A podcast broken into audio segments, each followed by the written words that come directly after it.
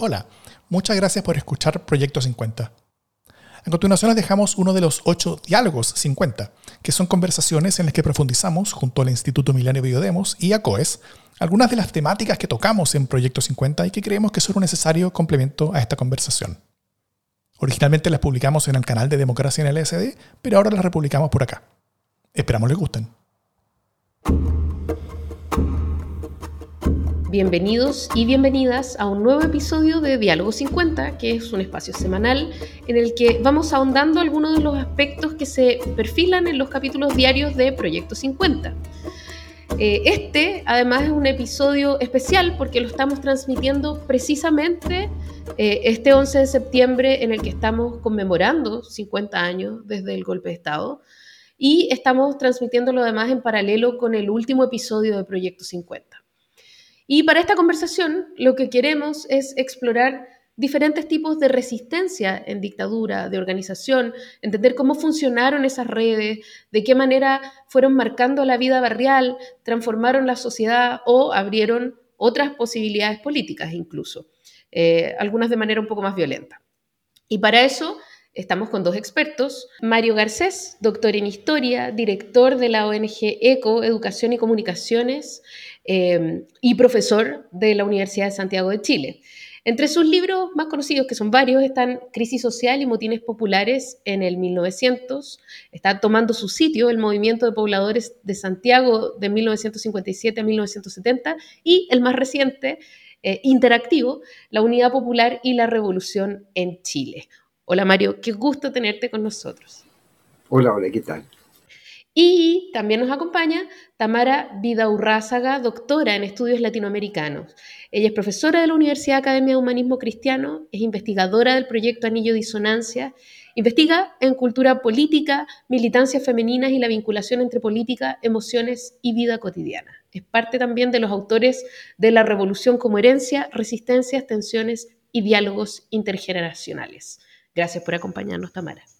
Hola, muchas gracias a ustedes por la invitación. Ustedes no la pueden ver quienes nos están escuchando, pero además de todo eso, Tamara es, una gran tejedora. Eh, la estamos viendo por la pantalla. Eh, quiero partir preguntándoles por, eh, por la organización que se veía en las poblaciones previa a la, mm, al, golpe de Estado, que se venía gestando hacía tiempo, ¿no? Este trabajo barrial, este trabajo en las poblaciones toda esta organización del trabajo político. Y quiero preguntarle em, de qué manera se fue imbricando, un poco cómo fue creciendo, pero sobre todo de qué manera eso marcó eh, las relaciones posteriores en esos territorios, ¿no? Eh, si fue un vínculo social, uno podría pensar crucial para el tiempo que iba a venir, ¿no? Eh, que era un tiempo de complicidades mucho más complejas. Quiero partir preguntándote a ti, Mario. Mm. Bueno, em, hay diversas organizaciones previas eh, en un contexto que es bien particular, digamos, de que el mundo de las poblaciones, pero más específicamente el mundo de los pobladores, se había constituido en los años 60 y sobre todo en los últimos años 60 en un actor colectivo muy importante. Es decir, así como en Chile hablábamos de la clase obrera, los campesinos, los estudiantes, en fin, el otro actor grueso, grande, eran los pobladores. Las organizaciones variaban dependiendo eh, en qué momento estaba de desarrollo se encontraba la población. Mm. Eh, hay muchas poblaciones que están todavía en el estatus de campamento, que son el producto de alguna toma.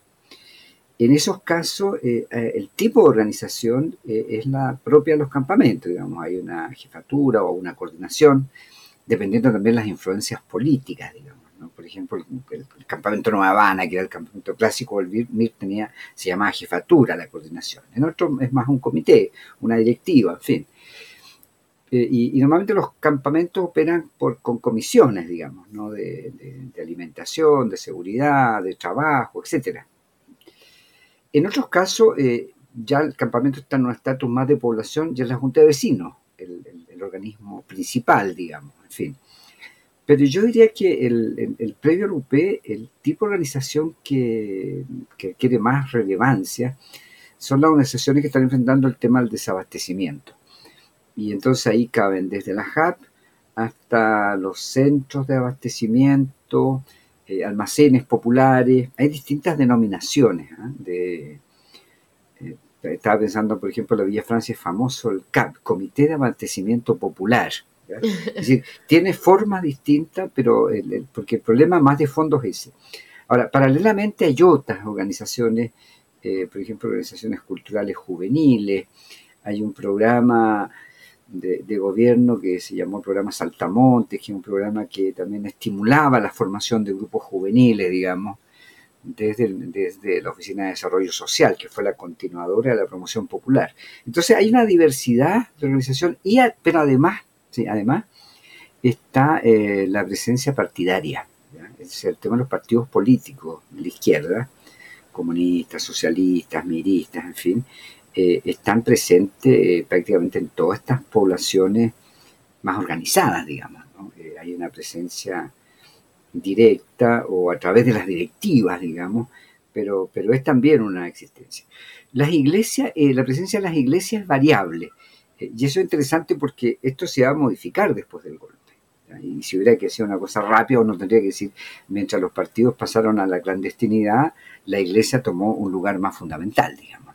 Se, modificó el cuadro, sí, de manera muy significativa. Entonces, el panorama es ese. Es una red organizativa bastante densa, bastante interesante, la, del mundo poblacional. Eh, yo diría con, temas que, bueno, Tamara los ha trabajado más, pero eh, con, este, con un tema de género que están en juego, en disputa, está en fase de que se está, constituyendo, ¿no?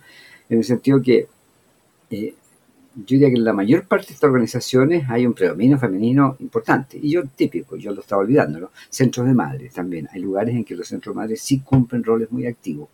¿ya? Eh, otros menor, pero, pero están también presentes. Pero, pero incluso más allá del centro madre, en el conjunto de las organizaciones poblacionales, eh, la presencia de las mujeres eh, en, muchos casos supera la presencia de los hombres. Pero normalmente los hombres ocupan cargos directivos entonces está, esa contradicción que, hoy se ha modificado de manera muy significativa. O sea, hoy el liderazgo femenino es visible, es más explícito en el campo poblacional, incluso en los comités de vivienda, digamos, hoy día la mayor parte está organizado por mujeres más que por hombres. Pero en esta época se daba esta situación que eh, la presencia de base organizacional y que sostenía, digamos, esta organización era de mujeres, pero las directivas eh, solían conformarse con mayor presencia masculina. Oye, eh, ya, quiero preguntarte, Tamara, eh, sobre este mismo aspecto. ¿Cómo ves el, panorama y de qué manera, eh, que, es un poco lo que queda pendiente, ¿no? De qué manera esto resulta clave para los tiempos que vienen, de qué manera esto siembra el campo para la resistencia, ¿no? O sea, esto fue una, una red social que se fue armando, obviamente no pensando en esto, pero que de alguna manera también marcó lo que iba a ocurrir. Sí, yo diría que em, lo que sucede con el golpe, ¿no es cierto?, es que justamente los espacios, ¿no es cierto?, los territorios, los partidos, los lugares donde existió mayor organización y donde por lo tanto la dictadura recién instalada vio más peligro, fueron los más atacados y con más fuerza. Em, entonces diría que justamente esos territorios, esos, esos espacios, esas organizaciones, fueron las, más apuntaladas, digamos, en términos de represión. Entonces un primer momento de la dictadura, más bien la resistencia, eh, tiene que ver con eh, volver a pararse, ¿no es cierto? No, no son estas organizaciones eh, que bien explica Mario las que, las que en general se mantienen, sino más bien hay un desmembramiento, ¿no es cierto? Porque en esas organizaciones había gente que era militante o había gente que fue perseguida, recordemos que además en un primer tiempo el terrorismo de Estado no es selectivo, ¿no es cierto? No es como después cuando, cuando empieza a operar la, la, Central Nacional de Inteligencia, la CNI. En un primer tiempo, que ni siquiera existe la DINA, eh, se detiene a cualquier persona y por cualquier cosa. ¿no es cierto? Es un terror eh, muy masivo el que se intenta instalar y entonces más bien lo que hay es una, un desmembramiento, un, un miedo, ¿no es cierto? Eh, y las primeras, las primeras respuestas tienen que ver con volver a reunirse, volver a armar algo. Y en ese volver a armar eh, ya no están estos espacios tan claramente eh, separados, digamos, los espacios juveniles, los espacios de la madre, incluso los espacios partidarios se mezclan. O sea, no sé, pienso en, la, en las izquierdas, que, que, efectivamente tenían posiciones muy distintas, ¿no es cierto?, quienes estaban eh, con la unidad popular eh, al 100%, por ejemplo, con el Partido Comunista, versus quienes militaban en el MIR, ¿no es cierto?, que eran críticos a la unidad popular, si bien tuvieron eh, acciones en favor de que ese gobierno pudiera hacer su tarea, el primer tiempo de la dictadura, esa gente no tiene ninguna posibilidad de militar en sus partidos. Lo que hacen es, sobre todo en espacios poblacionales, juntarse, ¿no es cierto?, oler, digamos, quiénes eran los otros que eran eh, contrarios al golpe y juntarse como se pudiera para, para no sentirse en soledad y para, y para resolver las cuestiones más básicas que tenían que ver fundamentalmente con ir a los centros de detención, ¿no es cierto? Y buscar quién estaba dónde, eh, seguir la pista, ¿no es cierto? Prestar ayudas básicas. Entonces, hay todo un primer momento que son varios años donde, donde la población chilena está muy golpeada, eh, la gente organizada queda muy desestructurada mm. eh, y por eso cuando se vuelven a levantar organizaciones más formales, en general las primeras son de mujeres, eh, no solo porque las mujeres sean muy tenaces, sino también porque quienes son más golpeados son los varones, en el entendido que se asume que son los varones siempre los que militan, los que dirigen, los que lideran y porque también en estas organizaciones que levantan las mujeres, que son organizaciones muy de subsistencia básica, ¿no es cierto? Eh, los militares, digamos, esta represión, con su mirada de género muy tradicional, ve menos peligro también, ¿cierto? Entonces son, por ejemplo, organizaciones femeninas construidas al alero de las iglesias, que es un sector en el que se empiezan a organizar eh, las poblaciones eh, pero yo diría que el primer tiempo de resistencia, o sea, lo que cuentan los testimonios, por ejemplo, de militantes orgánicos, era que perdieron toda ligazón con los partidos y que la resistencia más bien fue esconderse en el caso de quienes ya sabían que estaban siendo perseguidos eh, y a lo más hacer, no sé, una, una R en una micro ¿no es cierto? O en un baño de un colegio o de una institución, y eso era algo ya eh, por lo que se corría mucho peligro. Yo diría que hay todos unos primeros años donde las resistencias son cuestiones muy básicas, ¿no es cierto? Eh, hasta que empiezan a organizarse, que son, sobre todo diría yo, organizaciones de mujeres, eh, por ejemplo, las las familiares de la agrupación de familiares detenidos desaparecidos, eh, las mujeres democráticas son las primeras en el 73, la agrupación de familiares detenidos desapareció en el 74, en el 75 la agrupación de familiares de ejecutados, que en general son organizaciones donde mayormente hay mujeres y, la primera labor es, buscar, es eh, encontrar condiciones mínimas, ¿no es cierto?, conocer la verdad. Eh, esa diría yo que, son, que vuelven a ser las primeras resistencias ya más organizadas, pero después de un tiempo de mucho, de mucho asombro. Yo creo que nadie en este país, ni siquiera las organizaciones políticas que hablaban del golpe que se venía y que había que prepararse, estaban preparadas para lo que significó el golpe en términos del terror y la masividad de ese terror. Sí, y quiero preguntarles también... Eh, a propósito de, esta era la realidad urbana, ¿cierto? Básicamente en, los centros más densos poblacionales, pero el mundo rural también era súper fuerte. Eh, y ahí la realidad fue otra, ¿no? Una realidad muy grande de, delación, una realidad de, o sea, de, que, fueron arrasados, ¿no? Y, yo quiero saber si ustedes tienen pistas de cómo se fueron eh, armando, qué pasó en ese mundo rural, porque Tamara, tú decías eh, que, el mundo eh, social, poblacional quedó muy desestructurado, pero claro, efectivamente se empieza a rearmar en la medida que puede a partir de la subsistencia y a partir de la búsqueda de, los destinos, ¿no? de saber qué había pasado con, los, con sus detenidos, dónde estaban, etc. A partir de eso se empieza a rearmar. ¿Qué pasa con el mundo rural? Bueno, un, no puedo hablar del mundo rural en general, pero por ejemplo los testimonios del, em, del espacio de memoria de Paine, lo que cuentan, eh, y también me parece interesante, porque claro, cuando miramos las zonas urbanas o cuando miramos los sectores que más conocemos, eh, también entendemos el golpe de Estado como un cambio radical, ¿no es cierto?, respecto de la violencia que vivían eh, esos sectores. Pero lo que cuentan los testimonios de Paine es que la reforma agraria había implicado un nivel de violencia hacia las familias por parte de los patrones, ¿no es cierto?, eh, de tal magnitud que no logran, eh, no queda tan claro el cambio radical al momento del golpe, porque el tipo de represión, el nivel de violencia, incluso de asesinato, eh, se mantiene bastante parecido. Entonces, ahí también hay una pista eh, que creo que es importante y que tiene que ver con la respuesta, ¿no es cierto?, de los sectores más poderosos y terratenientes respecto de la reforma agraria y lo que significó eh, para ellos. Ahí, ahí yo diría un nivel de violencia que a veces tenemos más naturalizada, ¿no es cierto?, que tiene que ver con sectores más pobres o, más rurales o más indígenas. Mario.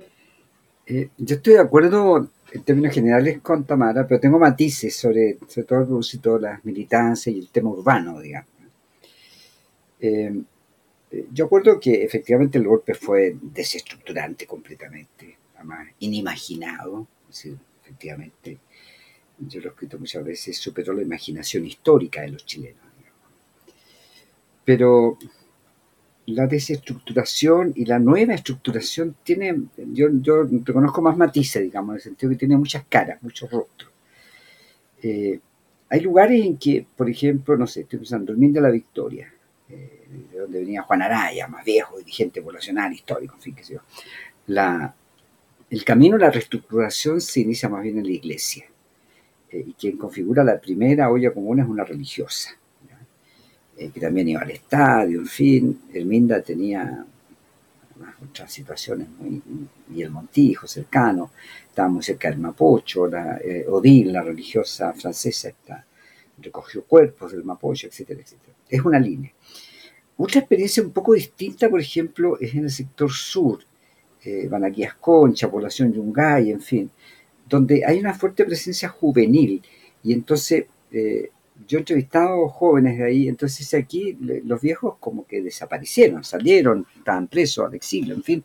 Y entonces eh, hay un sector juvenil de 14, 15 años, digamos, ¿no? que genera las primeras organizaciones. Entonces hay, hay, un patrón un poco distinto, digamos. Eh, es decir, patrones sociales un poco distintos. Eh, el tema partidario es complejo porque esto dependiendo también de los sectores, digamos, cómo se produce la desestructuración.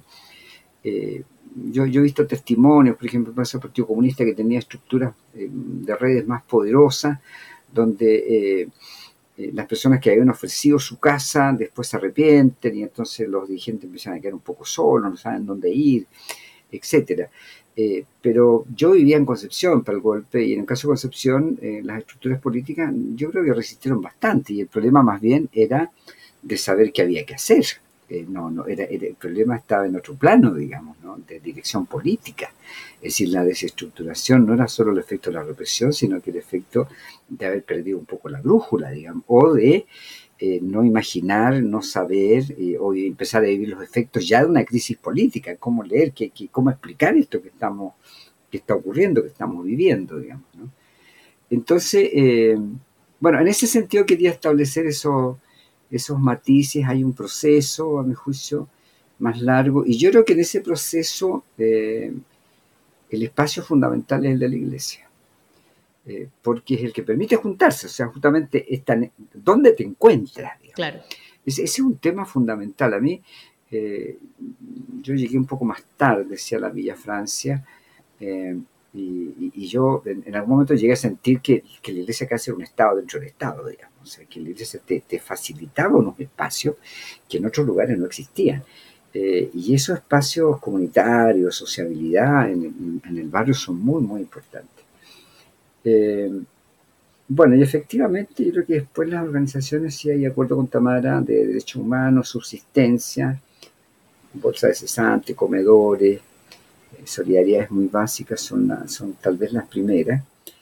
Pero también ahí me, yo tengo algunas dudas sobre el tema partidario porque algunas estructuras partidarias logran sostenerse un poco separados de la sociedad, digamos, y haciendo un aprendizaje muy rápido de que también los aísla. O sea, que, el problema del, de los militantes es cuánta conexión tienen con la propia sociedad. Y en el fondo eso, eso también va a tomar tiempo como Todavía. resolviendo. No, hoy día es mucho más radical tal vez, digamos, pero en ese momento era más explicable que hubiera más distancia, hubiera más autoprotección, en fin. Eh, pero yo creo que también ahí el, esas redes de organizaciones que surgieron en el campo de la iglesia fueron facilitando esos reencuentros, digamos, ¿no? Y, y además de aprender a convivir y a conversar, digamos, ¿no? O sea, yo creo que también hay una cierta solidaridad dentro de la izquierda que de alguna manera quiebra los, esos sectarismos más radicales de tiempo Lupe, digamos, de, de, sentirse muy distante unos de otros, digamos. Finalmente estábamos todos sometidos a una, a una situación más o menos semejante, digamos. Eh, esto va facilitando el diálogo, eh, pero a la par que se van buscando como eh, respuestas o se va repensando de qué manera se puede volver a estructurar una democracia, de qué manera se lucha contra la dictadura y vamos a volver a eso, porque ahí se abren obviamente dos caminos súper distintos quiero, quiero abordar el tema de las mujeres, ¿cierto? Y, concretamente cómo empiezan a organizarse para buscar eh, gente, pero también para comer, eh, como la supervivencia mínima, ¿no? Gente detenida, menos trabajo, menos trabajo en casa. Esto ya, por supuesto, llevado al, a, su paroxismo alrededor de la crisis del, del 80, pero eh, ¿de qué manera, y esto ha estado estudiado, pero me gustaría como mirar de qué manera esto también va configurando un nuevo panorama para las complicidades políticas, porque en el fondo, por ejemplo, las ollas comunes eran un espacio, eh, eran un espacio de subsistencia, pero a la vez eran un espacio de resistencia que se podía ver quizás menos peligroso, pero que permitía por eso mismo un flujo de información mucho mayor. Entonces, por un lado, de qué manera eh, determina la resistencia y por otro lado, de qué manera determina eh, la configuración de nuevas corrientes de empoderamiento femenino, por ejemplo. Tamara. Sí, em, yo creo que ahí también hay, bueno, como decía Mario, un, un espacio inicial fundamental y que se mantiene a lo largo de toda la dictadura, de toda la resistencia, son las iglesias. ¿no es cierto? Y la iglesia no digo solo como institución, la iglesia es como edificios donde reunirse, ¿no es cierto? Un espacio donde estar. Em, tenemos que pensar que además había harta cesantía, por ejemplo, eh, asociada exonerados, a personas que, hombres que habían sido detenidos, em, y entonces las mujeres se empiezan a reunir, ¿no es cierto? Eh, sin la intención, yo diría, inicial de hacer una cuestión de puras mujeres, pero es lo que empieza a suceder. Y, como dicen, cuando las mujeres se reúnen, solas algo pasa, ¿no es cierto? Empiezan a hablar de temas que quizás nunca han conversado, empiezan a socializar experiencias, parecía. Em, es común que también en las iglesias, a propósito de las cesantías, ¿no es cierto?, las mujeres empiezan a generar eh, labores, por ejemplo, como las arpilleras, eh, que tienen que ver con buscar formas de subsistencia, pero que también las obligan a estar en el espacio común, juntas, de manera colectiva, conversando, que es algo que las mujeres hacemos harto, eh, digamos, por crianza, ¿no es cierto? Nos socializan para conversar mucho. Y entonces yo diría que ahí también surgen eh, acciones y espacios que son también bien políticos, ¿no es cierto? Hay una suerte de de, interpretación despolitizada de esos espacios femeninos, como si las mujeres se hubieran reunido solo a hacer una olla común eh, para cocinar y se fueran para su casa, o el comprando juntas, o, no sé, esto mismo de las arpilleras, o incluso lo de las agrupaciones de familiares, ¿no es cierto? Y lo cierto es que cuando se investiga más, esos son espacios, por ejemplo, poblacionales, donde o sea, hay espacios donde las mujeres terminaron haciendo acuerdos para detener la violencia doméstica que vivían, ¿no es cierto? Eh, con procedimientos donde cada una tenía un pito, por ejemplo, para avisar cuando una estaba siendo golpeada, y entonces todas las otras venían eh, a detener o a golpear incluso al golpeador, ¿no es cierto? Eh, un procedimiento que podremos criticar, pero que bueno, era el procedimiento que, que funcionó. Eh, y en el caso de las agrupaciones, es muy claro que las agrupaciones son formadas por familiares, pero, pero familiares que, que tienen su politización ya que o pertenecen a los partidos, o son simpatizantes, eh, hay disputas políticas dentro de las agrupaciones que cuesta bastante visibilizar, justamente porque eh, todavía tenemos esa idea de espacios que son eh, femeninos y por tanto sin agencia, muy, muy familista en el sentido de estar ahí solo por cariño a eh, la persona que estaba o desaparecida o muerta o prisionera, cuando en realidad eh, las disputas políticas que tienen, ¿no es cierto?, hacen evidente que, que esas mujeres también tenían, eh, digamos, vocación de poder, eran líderes, disputaban entre sí. Em, y de hecho, por ejemplo, en el caso de la agrupación de familiares de detenidos desaparecidos, muy claro que quienes instalan, ¿no es cierto?, el primer tiempo la agrupación son mujeres cercanas al MIR, y a las víctimas del MIR, sobre todo después de eh, el asesinato de los 119. Eh, y entonces es el MIR el que, el que, digamos, lidera esa orgánica. Y luego cuando cae eh, el Comité Central, ¿no es cierto?, en calle conferencia del Partido Comunista, ingresan, ¿no es cierto?, a la agrupación muchas mujeres cercanas al Partido Comunista y ahí hay una disputa entre ellas. Eh, y esas cuestiones me parecen interesantes porque, eh, porque también supone dejar de imaginar a las mujeres solo en un rol de subsistencia o de eh, responder ante necesidades básicas como querer enterrar a mi deudo, sin que eso implique también un proceso de politización, intereses políticos, luchas de poder, que es lo mismo que pasa en cualquier espacio humano, digamos. Claro. Y eso me parece importante también como, como ponerlo, digamos, sobre la mesa. Yo quiero preguntarle, quiero partir contigo, Mario, em, ¿en qué momento, o, quizás venía desde siempre, ¿no? Pero ¿en qué momento empieza a cristalizar esta, este vértice sobre cómo es necesario combatir la, la, dictadura, ¿cierto? Porque por un lado están estas resistencias que son...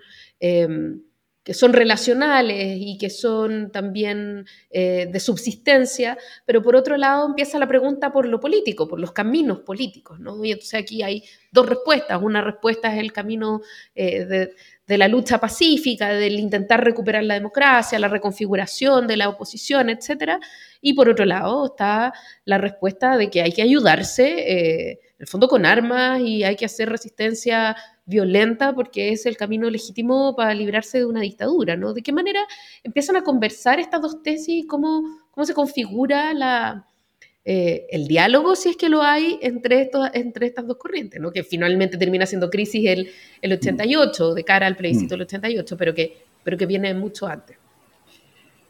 Bueno, el tema es que efectivamente... Eh, la historia es tiempo y, y, en estos casos el tiempo importa y el tiempo es largo no, no es sencillo, digamos, ¿no? el tiempo. Eh, yo creo que uno tendría tal vez que distinguir etapas. Yo creo que hay una primera etapa mm. del 73 al 80 probablemente, en que están configurándose dos dinámicas un poco distintas, digamos, ¿no? La dinámica de, de sobrevivencia popular, de reafirmación cultural popular, eh, que yo, yo acuerdo con Tamara que tiene formas políticas, pero no siempre es procesada políticamente. Y incluso para los partidos una dificultad, no entienden mucho de, de qué se trata, digamos, ¿no? Porque se trata de prácticas que no, no siguen los cánones tradicionales de la política, digamos, tienen otras formas. Y por otro lado, en la política misma, yo diría que estamos ante proposiciones que son muy complejas, digamos en el sentido siguiente. Eh, el Partido Comunista está en lo que se llama la política de frente antifascista, buscando alianza con la democracia cristiana y imaginando justamente una salida de tipo político que no ofrece eh, ningún resultado, digamos, que, es estéril y que y esa estabilidad se prolonga en el tiempo. Y, y, por otro lado, el PC, después del MIR, empieza a ser golpeado de manera brutal, digamos, ¿no? Cae en dos direcciones, eh, cae toda la juventud comunista, todas las direcciones de la juventud comunista, y por lo tanto la crisis es profunda. Y la pregunta para el PC eh, que se le hace tanto en, la Alemania democrática, en la Unión Soviética, en distintos lugares, es, bueno, eh, más que la pregunta, el comentario.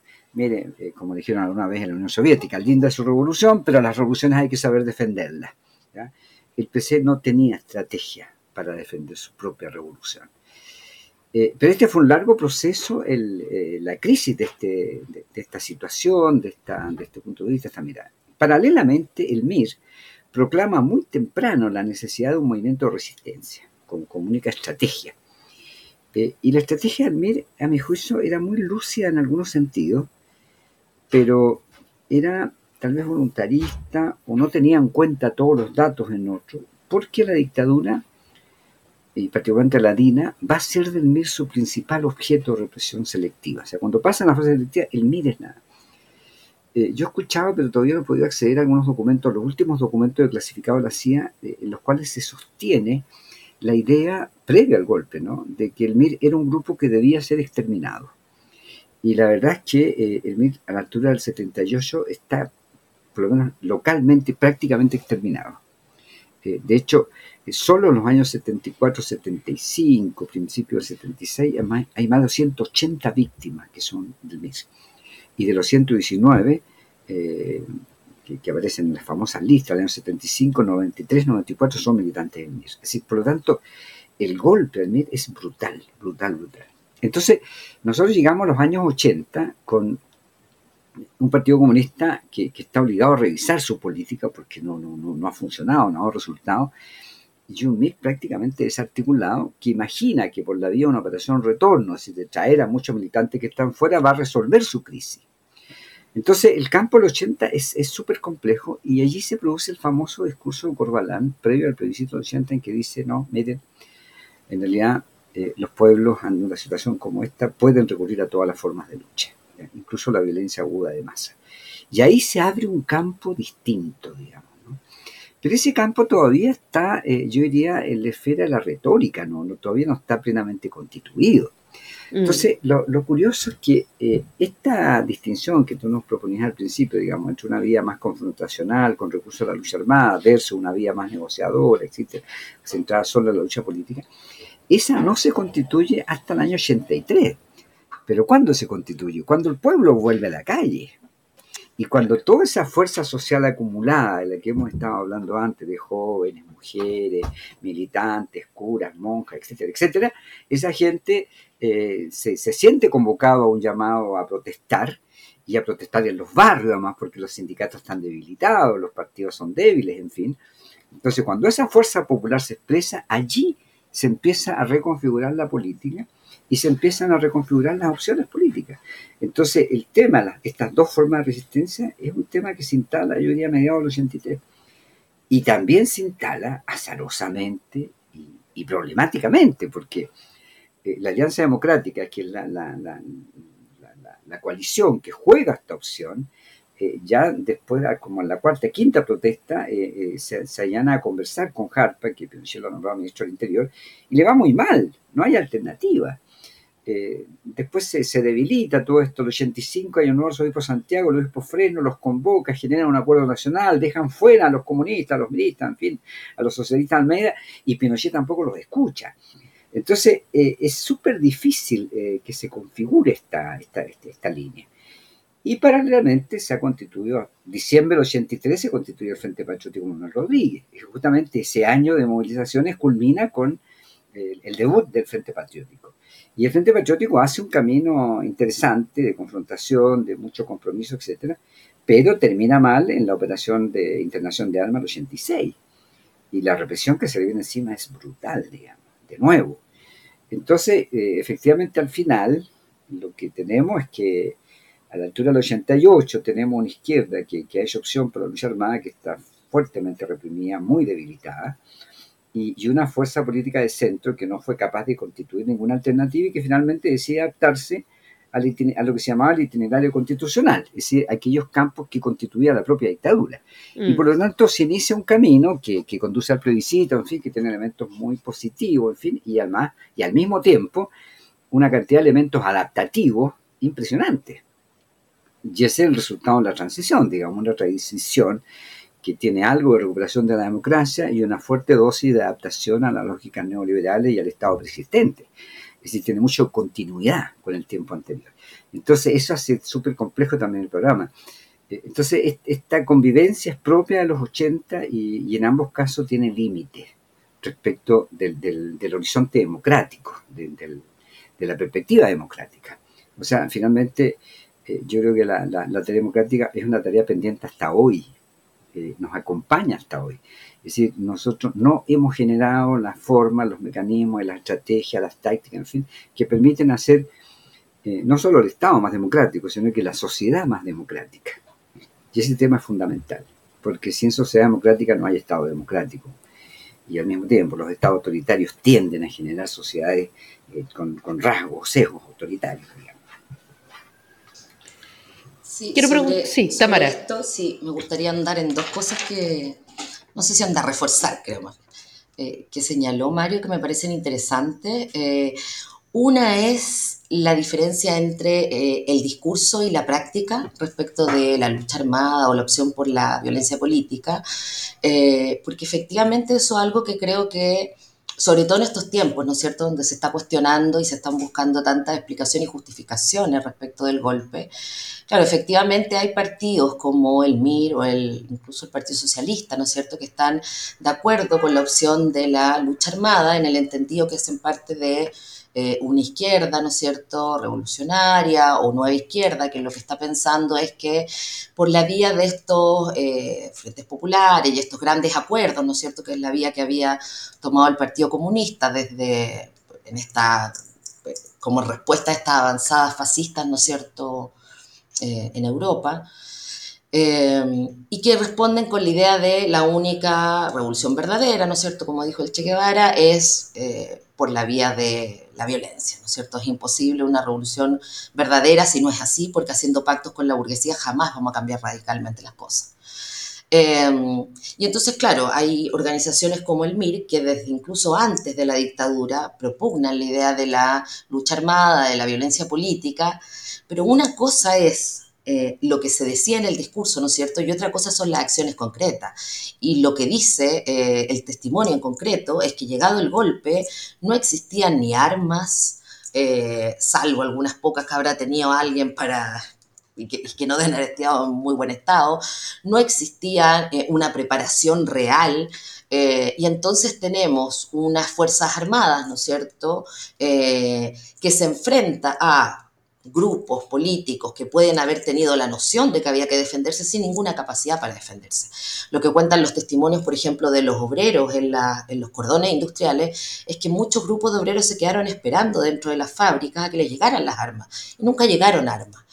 Eh, y no llegaron armas por un lado porque no existía esa preparación real, eh, pero también porque yo creo que eh, Allende, ¿no es cierto?, justamente lo que hace con su llamado y con su opción final, de no salir de la moneda vivo, es también decir no podemos aquí exponer al pueblo porque, porque esto no lo va a ganar el pueblo. El pueblo no es un ejército.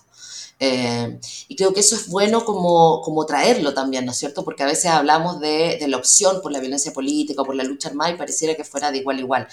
Y durante la dictadura también la opción armada, incluso cuando ya pasan por preparación, en el caso del MIR, por ejemplo, eh, por escuelas de guerrilla en Cuba, eh, lo que pueden llegar a hacer acá una vez instalados en los territorios es armar bombas de ruido o que hacen pequeños daños, em, usar armas que como tienen que esconder en barretines al poco tiempo no funcionan. O sea, la verdad es que en términos de poder de fuego, eh, en la práctica es, es bajísimo.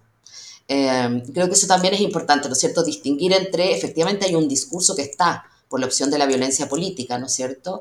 Eh, y otra cosa es la capacidad de fuego real, incluso de los sectores que, eh, o sea, cosa de pensar en, la, mismo, la acción del Frente Patriótico Manuel Rodríguez, la más importante, ¿no es cierto?, que es el, intento de asesinato del dictador, eh, que no se puede cumplir, y eso también tiene que ver con precariedades, ¿no es cierto?, con, con dificultades, porque es con mucha precariedad que todas estas resistencias se hacían. Y lo otro que me interesa señalar es que efectivamente, por un lado está Em, que, me parece también complejo esto de dividir aguas tan tajantemente entre la opción armada y la opción política, porque, así diciéndolo en forma muy esquemática, ¿no es cierto?, el MIR, que siempre había estado por la opción armada, eh, ya en los 80, cuando empieza a ingresar la gente de la Operación Retorno, ¿no es cierto?, eh, parte del plan es que en las poblaciones hay que levantar ahí una fuerza de resistencia que tiene que ver no con una opción armada, sino con una cuestión mucho más miliciana, que, no es lucha armada, ¿no es cierto? Es miliciana, es la resistencia en la esquina, la barricada, eh, los miguelitos en el suelo, em, y empiezan también a armarse eh, organizaciones, frentes de masas que existieron en la Unidad Popular y que se interrumpen después del golpe, por ejemplo, como el CODEM, ¿no es cierto?, que era la organización de masas de mujeres pobladoras, eh, que el MIR nuevamente recrea, ¿no es cierto?, y así empiezan a recrearse estas organizaciones, la idea de hacer de nuevo espacios más masivos de lucha y de resistencia contra la dictadura y por su lado el Partido Comunista, que viene, que es un partido de masas, no un partido de cuadros, ¿no es cierto? Y que se resiste a la opción de la lucha armada, eh, lo que le empieza a pasar, ¿no es cierto?, es que transita, digamos, desde esta opción que intenta no, no, no tomar formalmente la opción de la lucha armada, si bien su militancia en buena parte también responde resistiendo eh, en las poblaciones, por ejemplo, eh, la, la, represión, y cuando ya decide tomar la opción de las armas, ¿no es cierto?, con la rebelión popular de masa, con la política de rebelión popular de masa, y ya se forma el frente, eh, diríamos que estamos, ¿no es cierto?, claro, ellos están haciendo el frente y el MIR está instalándose más en estas organizaciones también, sin abandonar la vía armada, digamos, eh, de masa. Entonces, diría que son tránsitos, ¿no es cierto?, en general...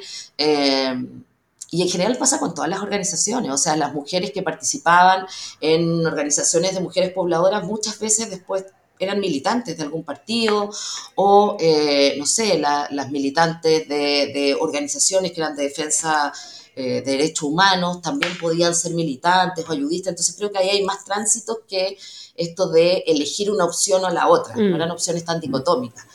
Em, y además creo que es importante esto de, este, de esta nebulosa donde no es ni político ni armado, que es toda esta cosa de resistencia miliciana, poblacional, eh, que no sé dónde cabría, porque no es lucha armada, eh, no sé, es como de, estos, estas como sabotajes de pequeña intensidad, los cortes de luces, eh, el que no ingresen a mi territorio. Entonces ahí también hay una cuestión que es mucho más popular, que tiene más que ver con acciones del pueblo, eh, y que como dice Mario, muchas veces ni siquiera tenían que ver con órdenes de la orgánica, sino que incluso obstaculizaban o ponían en problemas las direcciones, pero, pero bueno, ahí también había creatividad, digamos. Entonces, creo que también son, son fronteras mucho más nebulosas estas posibilidades.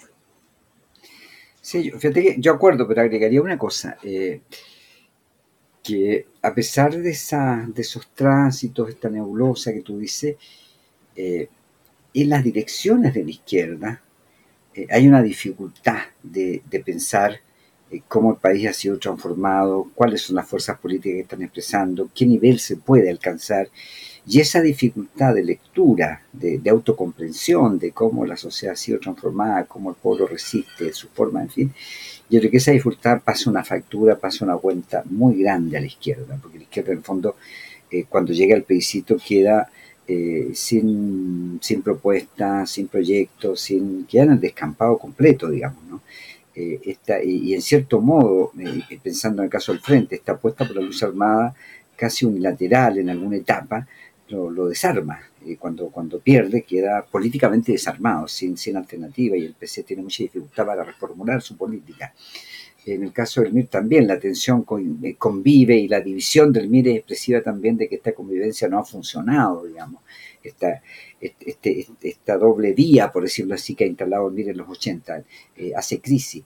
Entonces, yo creo que hay una dificultad eh, bueno, esto en la izquierda y después en, el centro, la democracia cristiana, los socialistas, yo creo que la, mayor dificultad es comprender el papel que va a jugar la propia sociedad, los propios movimientos sociales, las propias organizaciones en un proceso de democratización o de cambio social.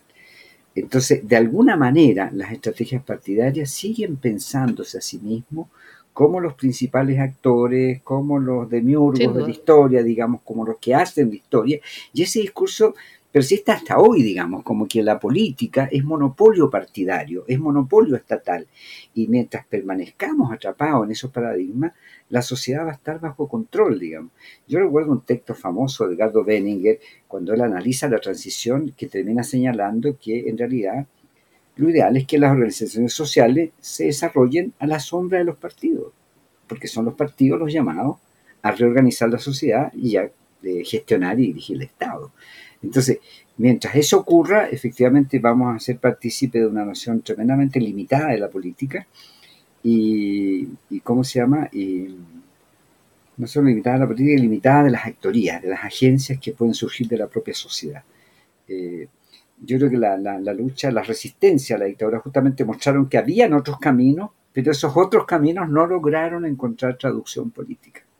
Sí, yo les iba a preguntar justamente a propósito de lo que ocurre después del fin de la dictadura, cómo toda la imbricación de estas distintas formas de resistencia va colaborando eh, en ponerle cara a la dictadura, ¿no? Eh, y cómo todo esto se articula en el momento del plebiscito, eh, algunos se restan, pero, en general se trata de un gran movimiento muy disímil y, y, combinado, no heterogéneo. Eh, después de que gana eh, el no, de cara a las elecciones de Elwin y después ya de que, de que Elwin llega a la moneda, eh, la pregunta es, ¿qué pasa con las organizaciones? ¿Se desarticulan espontáneamente? ¿Son dejadas fuera y se permiten ser dejadas fuera? ¿No encuentran un espacio? Se, se, transforman? ¿Qué, ¿Qué, queda de esa resistencia y cómo deriva, en el fondo, durante la democracia ya? Voy a partir con Mario. Ah, bueno. Mira, de nuevo se produce un campo súper complejo porque eh, hay organizaciones o movimientos que francamente se dividen, digamos, en el fondo entre eh, optar por la institucionalidad y por aquello que se puede hacer por, en el Estado y aquello que es autónomo. Eh, hay otras organizaciones que pierden apoyos, digamos por ejemplo, el, cambio que se produce en la iglesia con Juan Pablo II, que hace viral la iglesia a la derecha, la separa de, esas organizaciones sociales que operaban en los barrios, y por lo tanto esas organizaciones empiezan a perder esos apoyos que tenían.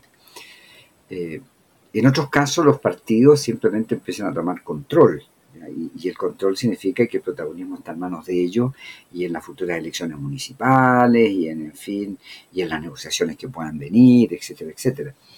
Eh, y, otros que tienen, otros que sí persisten en sus luchas, que yo creo que el caso de la agrupación, por ejemplo, un caso muy emblemático, porque las agrupaciones tienen que seguir eh, luchando y siguen convocando huelgas de hambre, se manifiestan, etc. Eh, y otras organizaciones pierden el rumbo, digamos, con, con, la crisis de la izquierda, digamos. Hay una izquierda que, que perdió la brújula, que no sabe qué puede hacer en, en este nuevo contexto. Y por otro lado, eh, del punto de vista del Estado y de la nueva gestión del Estado, tampoco hay una invitación a estas organizaciones a que se hagan parte del proceso de democratización. Hay una especie de prescindencia, de ignorancia, como que ustedes no existen. Aquí el Estado tiene capacidades propias y para eso tiene técnicos, tiene profesionales, tiene aparatos. Eh, incluso eh, fíjate que las ONG, que eran un aparato intermedio, más de clases medias, profesionales, en fin, somos prácticamente ignorados, digamos, ¿no? Y se nos hacen muchos actos de homenaje, nos hacen una contribución relevante para la recuperación de la democracia, pero no se nos invita a, participar ni a definir nada significativo. Y al contrario. Pero, gracias. Gracias, claro. Y se nos invita después a competir. Miren, vamos a generar fondos, ustedes compitan, envíen proyectos y disputen, porque la transparencia obliga a la competencia. Entonces, nosotros al principio estamos desconcertados. Yo me acuerdo de directores de ONG que nos llamábamos y nos preguntábamos, oye, tú vas a participar, ¿no? En fin, bueno, quizás vemos una cosa juntos. Es absurdo que empecemos a disputar quién puede hacerlo mejor en determinado barrio, cuando en realidad eh, podemos colaborar y probablemente en la colaboración surge algo bastante mejor. Entonces hay una crisis, eh, a mi juicio, bastante fuerte, digamos, eh, cuando se inicia la transición, porque no hay espacio, no hay lugar, no hay lugar simbólico incluso para el papel que puedan jugar las propias organizaciones.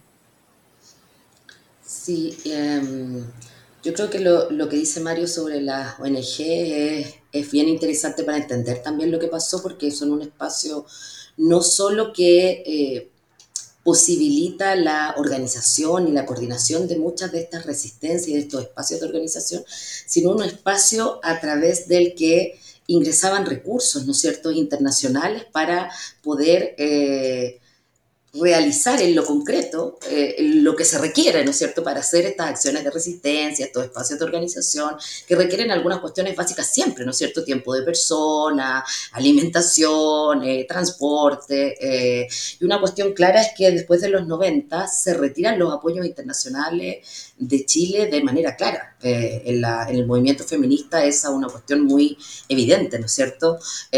Parece que ya estamos en, en, otro lugar, si bien en los 90, yo diría que quienes vivimos en los 90 podemos decir que no es que el cambio fue radical de un día para otro, o sea, eh, Pinochet seguía ahí, ¿no es cierto? El miedo seguía, pero claro, ya no estábamos tampoco en dictadura.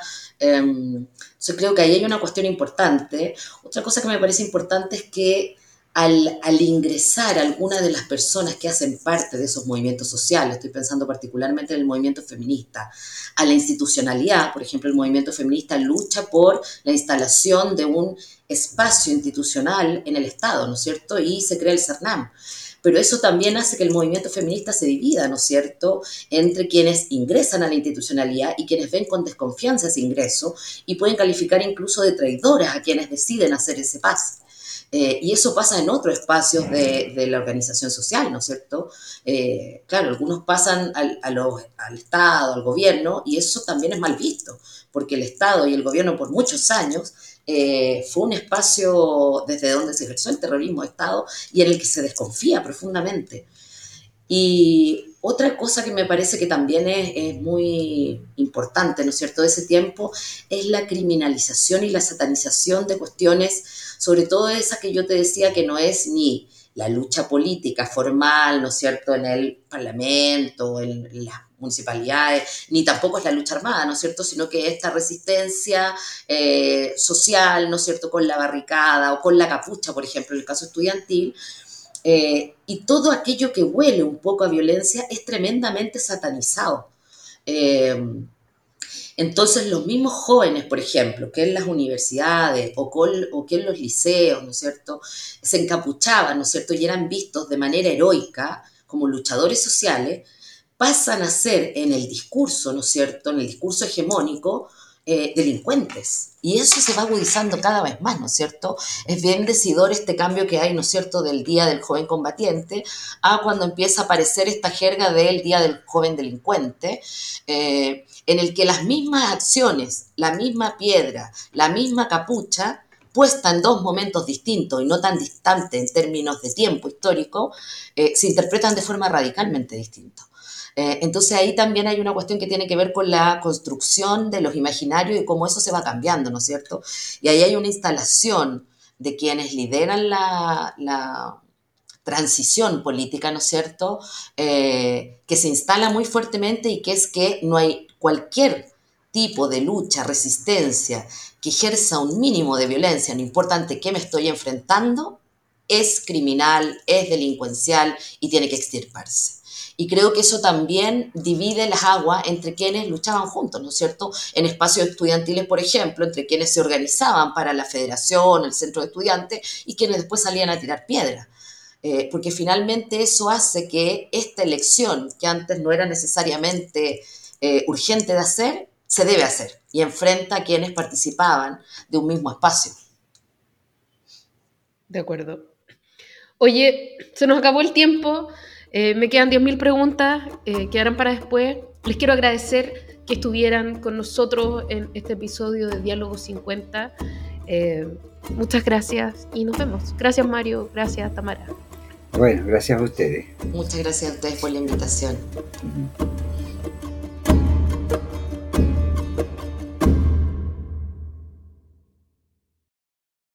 Proyecto 50 es una iniciativa de democracia en LSD Radio Universidad de Chile, Instituto Milenio Biodemos, COES y Factor Crítico. Escucha Proyecto 50 diariamente en tus plataformas favoritas de podcast y en Radio Universidad de Chile. Síguenos en Twitter e Instagram como arroba Proyecto 50CL y escucha también nuestro espacio de análisis semanal cada lunes a través del podcast Democracia en LSD. Encuentra las fuentes y más detalles del proyecto en las notas de cada episodio.